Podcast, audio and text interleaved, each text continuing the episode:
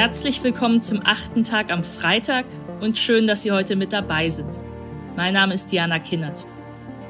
Ich habe in dieser Woche erfahren, die Unternehmerin Verena Pauster, die Fußball-Weltmeisterin Ariane Hingst, Vattenfall Wärme Berlin AG Vorständin Tanja Wielgos und einige andere Frauen übernehmen das Frauenteam des FC Victoria 1889 Berlin. In fünf Jahren soll der FC Victoria in der ersten Bundesliga spielen. Der Frauenfußball soll nachhaltig verändert werden. Ganz nach dem Vorbild vom Angel City FC in Los Angeles, der unter anderem von Natalie Portman und Serena Williams gegründet wurde. Ich habe mich nach dieser Meldung gefragt, was wird wohl anders werden? Gibt es weibliche Unternehmensführung, weibliches Unternehmensmanagement, weibliche Unternehmenskultur? Was werden diese Frauen wohl anders machen? Welche Werte werden ihnen wichtig sein? Wie werden Zielvorstellungen definiert? Wie werden Entscheidungsprozesse ablaufen? Vielleicht gibt uns der heutige achte Tag schon Aufschluss darüber. Denn er wird gehalten von Kerstin Kahrens. Kerstin Kahrens hat eine DFB-Trainer A-Lizenz. Sie war Spielerin und Trainerin beim VfL Wolfsburg. Heute führen sie und ihre Partnerin Ina Wiesenthal eine Unternehmensberatung in Bremen mit besonderem Fokus auf die Personal- und Organisationsentwicklung. Kerstin Kahrens darüber, was sie mitgenommen hat aus dem Profifußball, warum sie Buzzwords in Jahresberichten misstraut und was zeitgemäße Unternehmensführung für sie bedeutet. Viel Spaß!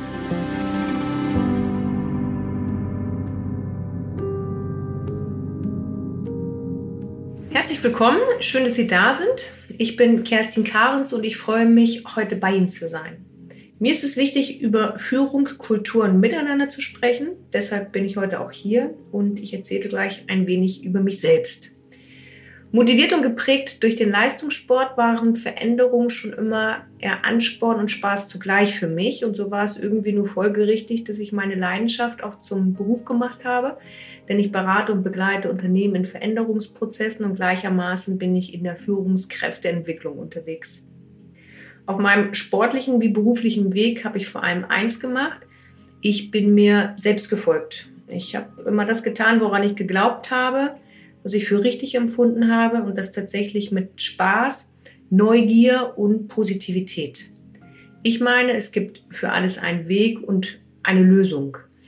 Da kann es schon mal sein, dass man auch natürlich die Zähne zusammenbeißen muss, sich anstrengen muss und es eine gewisse Ausdauer braucht, aber am Ende steht immer ein Ziel und das gilt es zu erreichen. Wenn ich eins auch durch den Sport erfahren habe, dann, dass das eins zu eins in den beruflichen Alltag überführt werden kann. Nichts ist einfach da. Es braucht auch mal Kraft und Geduld, aber auch dieser Weg ist geebnet mit ganz spannenden Erlebnissen, die sich dann zugleich in Erfahrungen auch ummünzen. Am Ende geht es um wirtschaftlichen Erfolg und der liegt in der Regel nicht auf der Straße.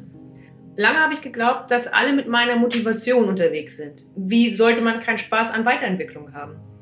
Aber sind Unternehmen tatsächlich so modern, wie sie sich derzeit präsentieren?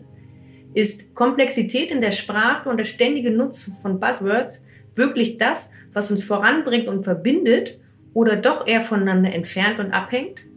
Wie werden Unternehmen geführt? Sind sie wirklich nach vorn ausgerichtet oder hängen sie eher noch in der Tradition als in der Moderne? Tatsächlich, und das musste ich hart erfahren, gibt es häufig eine große Diskrepanz zwischen dem, was verkündet und dem, was gelebt wird.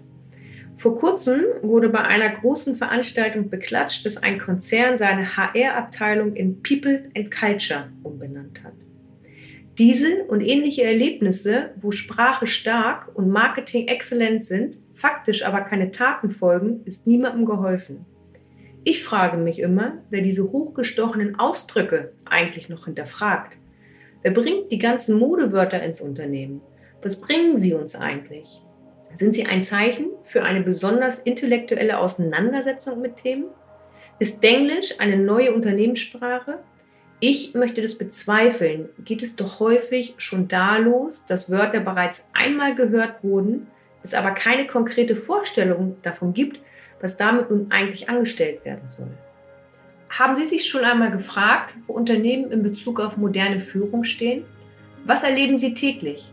Es sind Begriffe wie Diversität, Chancengleichheit und Empowerment, die in aller Munde sind, aber Bewegt das schon etwas, nur weil wir die Worte nutzen? Tatsächlich sind viele noch in den Traditionen verhaftet und so klingen diese Begriffe schon recht absurd, wenn es noch ein sehr klassisches oder traditionelles Führungsverständnis gibt. Manchmal glaube ich, dass sogar kleinere Handwerksbetriebe fortschrittlicher sind als große Unternehmen, eben nur, weil sie sich offen und ganz selbstverständlich verhalten, ohne das ein oder andere zu thematisieren. Also was oder wer ist nun fortschrittlicher? Ich möchte darüber sprechen, was passiert, wenn Unternehmen stehen bleiben und nicht bereit sind, sich zu verändern und mit der Zeit gehen wollen. Sie wissen es. Jeder spricht vom Fachkräftemangel. Er ist inzwischen auch überall sichtbar. Aber was gibt es noch? Was braucht es noch, um sich nach vorn aufzustellen und sich als Unternehmen nicht abhängen zu lassen? Eins ist klar, ein entscheidender Erfolgsfaktor wird sein, wie gut sich Unternehmen auf die neue Arbeitswelt einstellen, vor allem im Wettbewerb um gutes und geeignetes Fachpersonal.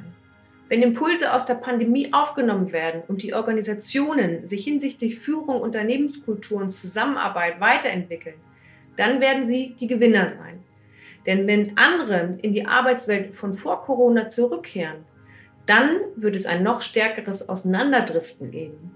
Daher braucht es eine flexiblere, mobilere und dezentralere neue Arbeitswelt, die mit wirtschaftlichen Effekten bei den Unternehmen und größeren Freiheitsgraden bei den Beschäftigten einhergeht.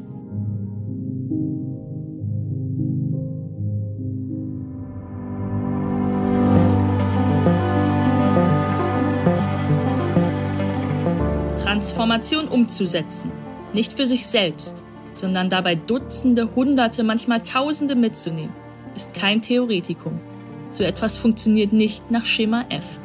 Kerstin Kahrens aus dem Mannschaftssport und aus der Wettbewerbskultur. Über Führung, die den Namen verdient. In diesem achten Tag am Freitag. Wollen Sie die ganze Folge hören? Werden Sie Mitglied in unserer Pioneer-Familie und hören Sie den achten Tag in der Pioneer-App oder auf pioneer.de. Ich würde mich freuen.